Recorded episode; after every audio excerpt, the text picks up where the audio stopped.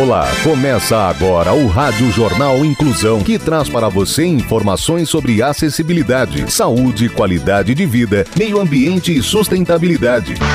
O objetivo é estimular a inclusão social e digital, divulgando matérias atualizadas sobre produtos e serviços que contribuem para a vida de pessoas com deficiência, mobilidade reduzida e da terceira idade. Jornal Inclusão. Olá, hoje é sexta-feira, dia 10 de junho de 2022. Eu sou Fernando Negrão Duarte e esse é o Rádio Jornal Inclusão. Hoje é dia da artilharia do Exército Brasileiro. Participam dessa edição os repórteres Gabriele Lankerman, Fernanda Rovart, Maria Ragosini, Luiz Pio e Rafael Alves. Vamos para os destaques de hoje. Jornal. Jornal. Inclusão Brasil. Câncer de pulmão também pode atingir não fumantes. Jovem é destaque na comunicação indígena em canal de notícias. Comportamento.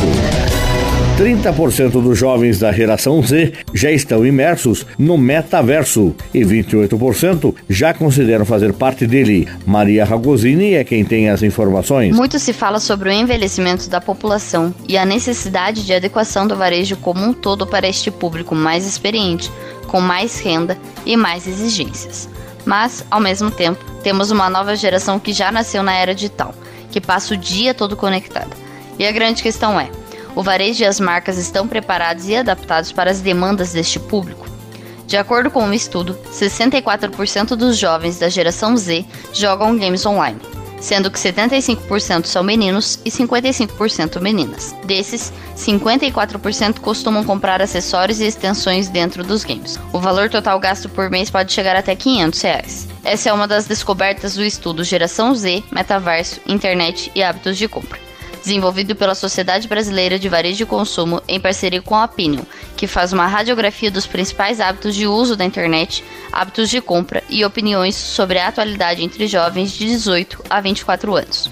As redes sociais são as principais fontes de informação e conteúdo deste público. 61% utilizam o Instagram como principal fonte de informação e notícias. A televisão ficou abaixo, com 51%, e os portais de notícias para 37% dos jovens entrevistados. Tem também o lado ruim dessa dependência do celular onde 57% dos entrevistados acessam o celular toda vez que são notificados, e 23% acessa pelo menos uma vez a cada 30 minutos. É um público que está bastante decepcionado com a situação atual do Brasil. 63% classificam como ruim ou péssima, e 43% dos entrevistados possuem vontade de morar em outro país. Apesar desse desânimo, os sonhos continuam os mesmos das gerações anteriores: casa própria, viajar e fazer uma faculdade. Saúde. Câncer do pulmão também pode atingir não fumantes. Detalhes com a repórter Gabriele Lankerman. O tabagismo é o fator reponderante em relação aos casos de câncer de pulmão. Cerca de 70% das ocorrências são de pessoas que têm ou tiveram contato com o cigarro, segundo a publicação científica do Reino Unido, The BMJ.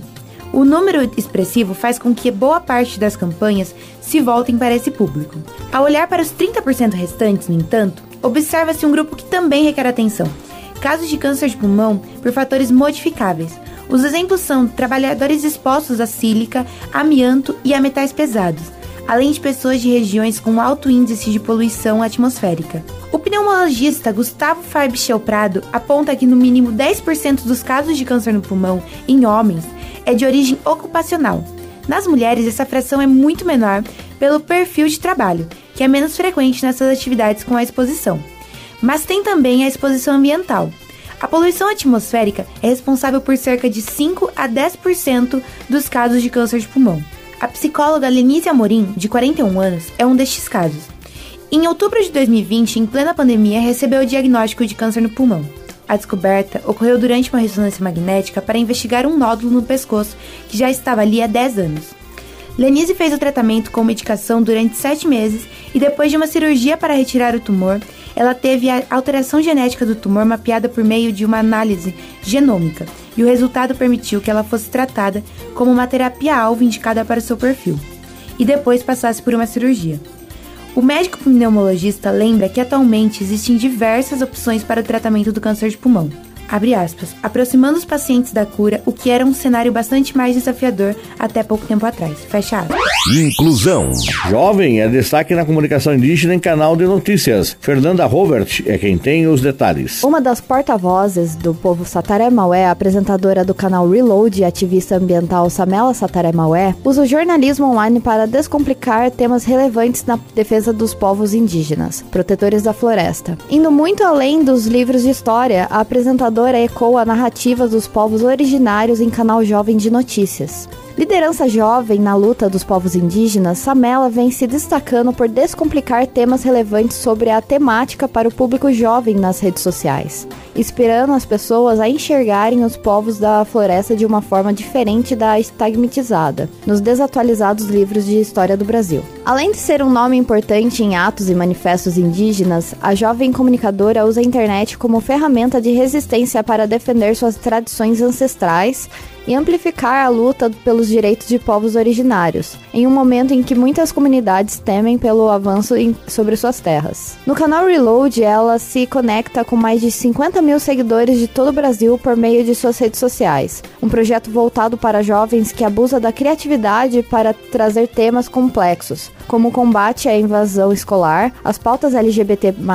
violência de gênero, racismo, preservação do meio ambiente, a resistência do movimento indígena e entre outros. Tudo contando de maneira acessível. Desde o início do canal Reload, ela vem trazendo debates sobre pautas essenciais para os povos originários, como nos vídeos Você sabe como é feita a demarcação de terras indígenas ou Amazônia em chamas? Saiba por quê.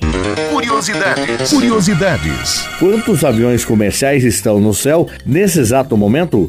Luiz Pio é quem nos conta. No dia 30 de maio de 2022, às 3h55, eram 7.662, segundo a FlightWower, plataforma de rastreamento de voo. Essa estimativa é feita por meio da ADSB, Transmissão Automática de Vigilância Dependente, sistema baseado em GPS, que atualiza a cada segundo receptores da aeronave captam sinais de rádio via satélite. O ADSB usa esses dados para calcular a posição, velocidade e altitude do avião. As informações aparecem para qualquer um que tenha um receptor ADSB. A FlightWower mostra a posição de aeronaves em tempo real na internet. Os números de hoje, vale notar, são menores que os de alguns anos atrás. Em 2019, o ano com mais tráfego aéreo, a resposta seria 10 mil voos. O motivo, é claro, é a pandemia. Em 2029, 4,5 milhões de passageiros estiveram em 42 milhões de voos comerciais, 115 mil voos por dia, então. Já em 2020, com a Covid, o número despencou para 60%, foi para 1,8 bilhão de passageiros, 65,7 mil voos diários. Com a crise de coronavírus, o setor aéreo acumulou um prejuízo de 200 bilhões de dólares. Dica de filme e dica de audiolivro.